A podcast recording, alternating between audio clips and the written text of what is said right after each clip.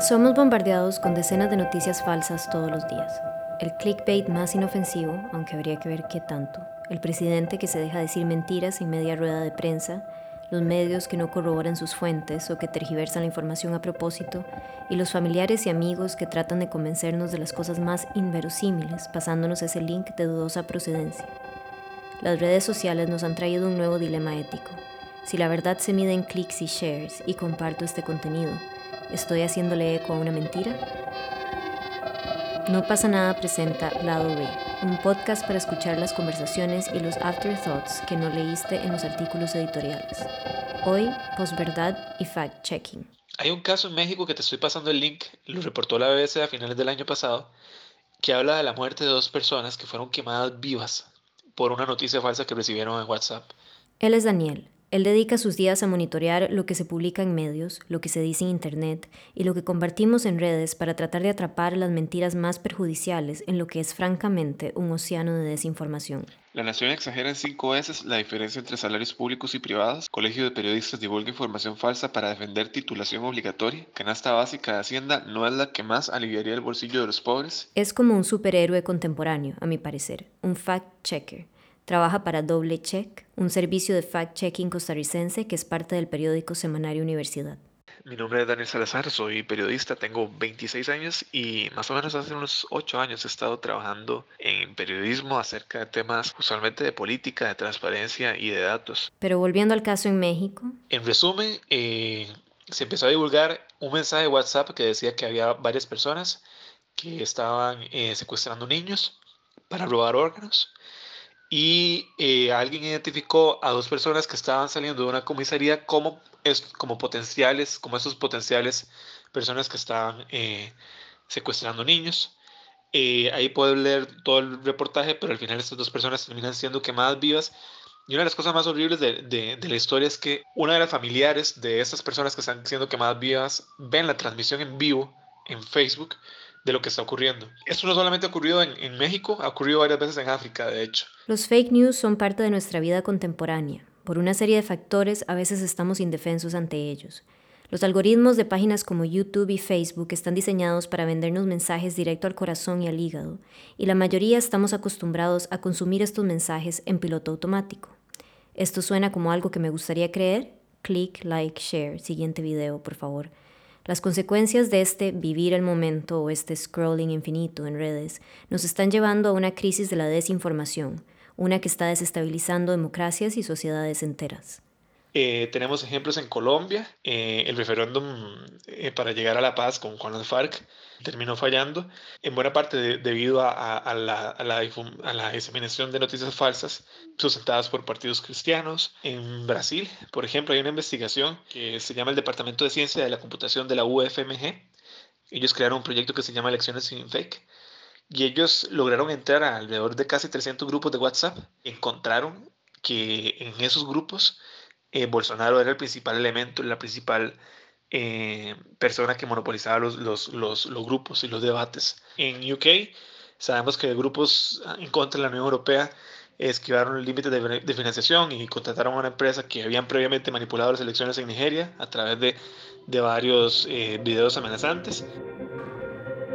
Bienvenidos a la era de la posverdad en la que vivimos, a la distopía en la que no sabemos cómo discernir la verdad de la mentira como decía Hannah Arendt sobre el mal, en este escenario las mentiras se diseminan como esporas en el aire, pudriendo todo en su camino. ¿Cómo llegamos aquí si, como bien lo dice Daniel, los mitos y las mentiras siempre han existido y han sido de hecho fundamentales en la evolución humana?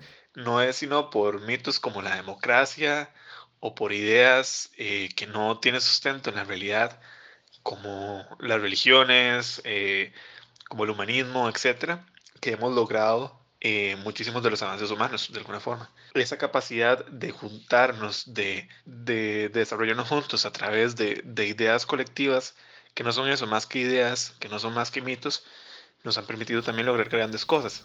Siempre cuento la historia de cuando era niña y volví al kinder después de unas vacaciones en la playa con una medalla. Y en la clase le dije a todos los chiquitos del kinder como, sí, me la gané en una competencia de obstáculos, tal y tal. Pero obvio no era cierto, o sea, en el hotel donde nos quedamos había un espectáculo de payasos y los maes le habían dado una medalla a cada uno de los niños que estábamos ahí. Y bueno, obviamente la teacher supo que yo estaba mintiendo y me acusó con mi papá, tal y tal. Mi madre me regañó en el carro y me dijo, Luisa, mentir no está bien. Mentir no está bien. Y yo le dije, papi, pero yo no estaba mintiendo, estaba inventando. La historia solo es cute porque yo tenía cuatro años y terminé siendo escritora de ficción. Tal vez también ilustra que los mitos y los inventos son fundamentales para nuestra creatividad y desarrollo. Pero hay inventos que no son tan cute. El problema es que hemos llegado tan lejos que la verdad ha perdido de alguna forma su importancia. Lo que en inglés llaman alternative facts están tejiendo realidades alternativas en las que las verdades del mundo natural, la estadística, la data, la investigación, ya no aplican, menos aún las construcciones que de alguna forma sentaban la base para nuestra sociedad, como la igualdad, los derechos humanos o la ética. Porque si yo siento que la Tierra es plana, no puede ser la Tierra plana. Todo eso está muy bien en el mundo de las ideas, el arte, la poesía, la música, el cine. Todas estas disciplinas del saber parten de que los sentimientos son verdades. Pero una cosa es eso y otra cosa son los hechos, lo que pasó, lo que se midió, lo que se cuantificó. Pero ven qué enredo. Si vos estás en esta comunidad y recibís este mensaje y todos en la comunidad, tu mamá, tu hermana, tus amigos, tus vecinos, creen que efectivamente están secuestrando chiquitos y que los secuestradores están allá en la cárcel, pues yo obviamente muy probablemente por ese mecanismo de presión de grupo y también por la confianza que le doy a mi mamá, a mis hermanos, a mis amigos, voy a pensar que esto es cierto y voy a tender a no parar un momento, a respirar, a cuestionarme si lo que estoy haciendo es racional o no. Y, y usualmente no, no, hacemos caso a esos mecanismos racionales que tenemos, porque son mecanismos que requieren de tomarse el tiempo, esperar y analizar. Algunas de las mentiras a las que nos exponemos en redes vienen de fuentes que consideramos confiables, figuras públicas, familiares y amigos, medios de comunicación que seguimos desde hace años. Pero la mayoría de las veces estos replican y esparcen información cuyo origen no podemos ni siquiera rastrear. El problema es que creer en una noticia hoy en día es un acto de fe ciega hacia la persona que te la comparte. Los servicios de fact-checking aparecieron para intentar resolver ese problema, pero no son algo nuevo. Aunque parezca mentira, los fake news sí existían antes del Internet, no solamente en la versión chisme de barrio, sino también en el mundo de los medios. De hecho, el fact-checking aparece específicamente como respuesta al llamado periodismo amarillo, la extra, la teja, anyone. Hecho la mentira, hecho también la revisión. En ese inicio, digamos, de ese tipo de periodismo eh, sensacionalista, ¿verdad? Es también donde nacen este tipo de corrientes de fact-checking. Las primeras noticias sobre fact-checking suceden más o menos a inicios de, del siglo XX. Entiendo que uno de los primeros medios que fue creado justamente para, para hacer fact-checking fue creado por el hijo de, de Joseph Pulitzer, eh, el creador del premio Pulitzer, o, o, en, la persona en nombre de quien existe el premio Pulitzer, y se llamaba el Bureau eh, of Accuracy, Accuracy and Fair Play, enfocado en tratar de, de, de corregir eh, las, las, mentiras o las cosas, los fakers, digamos, o las personas que estaban eh, eh, mintiendo, que no solamente se dedicaban, bueno, a, a, decir fulanito de tal está mintiendo, sino también a darle el espacio a fulanito de tal para que pida disculpas, si es del caso. También hubo cambios en las dinámicas de trabajo de las salas de redacción. Se incorporó en muchos casos a un fact-checker o en su defecto una persona que busca datos, Muchas veces el editor hace inclusive el trabajo de un segundo reportero, no solo corrigiendo el texto, sino verificando la información que produjo el periodista. Pero aunque los fake news existían desde antes, el Internet entró a jugar un rol muy específico. Vivimos en un círculo, eh, en una burbuja de eco de lo que ya creemos. La publicidad, por ejemplo, siempre se ha aprovechado del instinto que tenemos los seres humanos de creer lo que nos conviene creer. Pero el Internet lo llevó a otro nivel, convirtiéndolo en una cámara de eco infinita por medio de algoritmos diseñados para vendernos ideas y productos. ¿Quién no se ha ido profundo en el rabbit hole que es YouTube, por ejemplo? Si lo dejamos correr en automático, YouTube seguirá mostrándonos contenido que refuerza lo que el algoritmo sabe que ya creemos. Daniel lo explica bastante bien. Si yo soy fumador y para mí eso es fundamental en mi vida, voy a tender a seguir a fumadores y a personas que apoyan mi opinión. Y vos como fumador, y te lo digo y es cierto, puedo, pasarte los estudios, puedes encontrar estudios y puedes encontrar datos que te dicen que fumar alarga la, la esperanza de vida. Y vas a tender a creerlos, porque no solamente estás siendo bombardeado con los mensajes que ya crees, sino que además el algoritmo no potencia que recibas mensajes que no te van a gustar. Esto se llama sesgo de confirmación y nos impulsa a compartir las noticias que confirman nuestra visión de mundo, agregando al problema de la producción de los fake news el problema de la diseminación o la proliferación de las mismas. Las redes sociales no solo nos crean cámaras de sesgos de confirmación, sino que no nos permiten tiempo para razonar antes de compartir. Lo que permitimos es que las primeras reacciones de nuestro, cerebro, que son las más instintivas, sean las que tengan dominio de nosotros en las redes sociales. Justamente estos mecanismos de cámara de eco, de sesgos de confirmación y de no darnos el tiempo para analizar y para razonar, eh, eso es lo que ha hecho que, que, que el efecto de las noticias falsas se multiplique tantas veces. Eso de los cigarros es vacilón porque creo que de hecho, y tiene todo que ver con lo que decía antes de las realidades alternativas, porque fueron de hecho, creo que fueron las tabacaleras, como por ahí de los 50, que cuando empezaron a decir los científicos que, que, que, los cigarros daban cáncer de pulmón y las tabacaleras pusieron en marcha, digamos, como una especie de plan piloto para usar la ciencia, como la ciencia mal leída, o sea, la pseudociencia, para ir en contra de, de la comunidad científica en sí. Es como decir, no existe el calentamiento global porque hoy hace más frío. Pero bueno, cuando se trata de las cámaras de eco hay un sospechoso que puede ser sorpresivo y es WhatsApp. WhatsApp se ha convertido en un medio ideal para la diseminación de la falsa información. ¿Cuál es la red social más fake news friendly? Para mí definitivamente es WhatsApp. Esto me llamó la atención porque después de ver The Big Hack, por cierto, la recomiendo, es un documental que está en Netflix, estaba segura de que el principal enemigo de la verdad es Facebook. Aunque hay que hacerle un, un disclaimer muy importante a Facebook. ¿Por qué WhatsApp? Porque básicamente se puede recibir una información sin saber cuántas personas la han recibido antes eh, y no saber originalmente de dónde vino.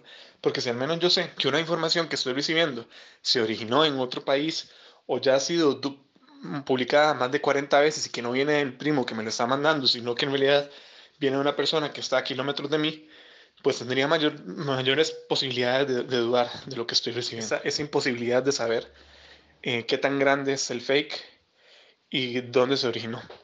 Em, fundamentalmente porque además WhatsApp tiene una cosa eh, muchísimo más democratizadora. Cargar Facebook es más difícil o más pesado que cargar WhatsApp.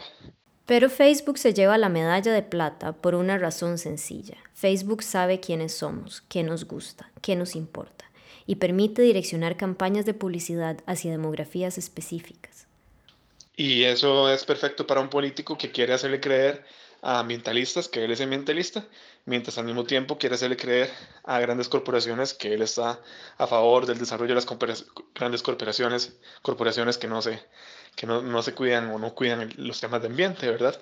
Además, Facebook está matando a los medios serios y obligando a los medios a batallar por clics y lecturas, hence el origen de esa invasión de clickbait que ya se ve insana en nuestro feed.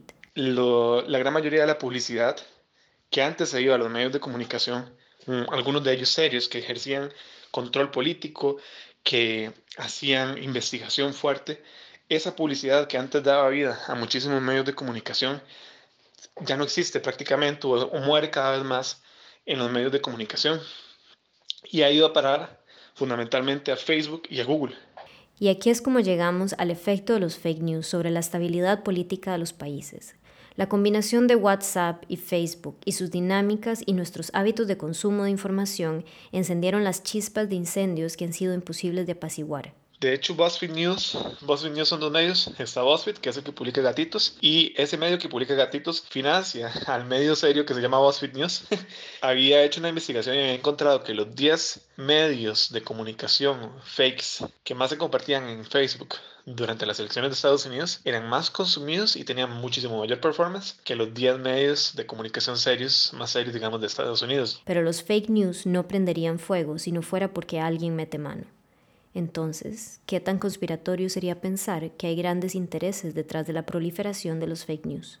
¿O solamente es un fenómeno predecible, humano, orgánico? Predecible yo creo que sí, pero no es una ocurrencia y tampoco es conspiracional.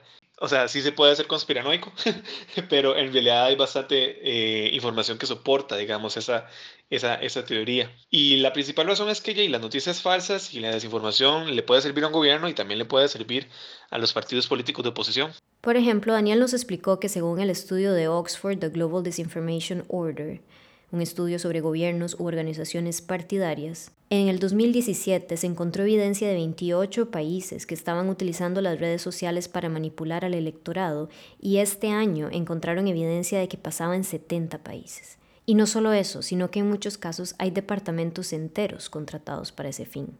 Por ejemplo, en China ellos encuentran equipos estimados de entre 300.000 y 2 millones de personas y que están dedicados a crear troles, a crear noticias falsas y desinformación, que en algunos casos favorece el gobierno y en otros casos, casos eh, ataca la oposición. Casos en Venezuela, donde hay equipos estimados de 500 personas, con evidencia de entrenamiento formal. En Vietnam hay un, equipo estimado de 10.000 personas, etc. Ahí te estoy pasando. En Brasil encuentran varios contratos justamente destinados a hacer esto. Pero también hay casos más cerca de casa. En Guatemala encontraron varios contratos estimados en alrededor de 100 mil dólares, etc.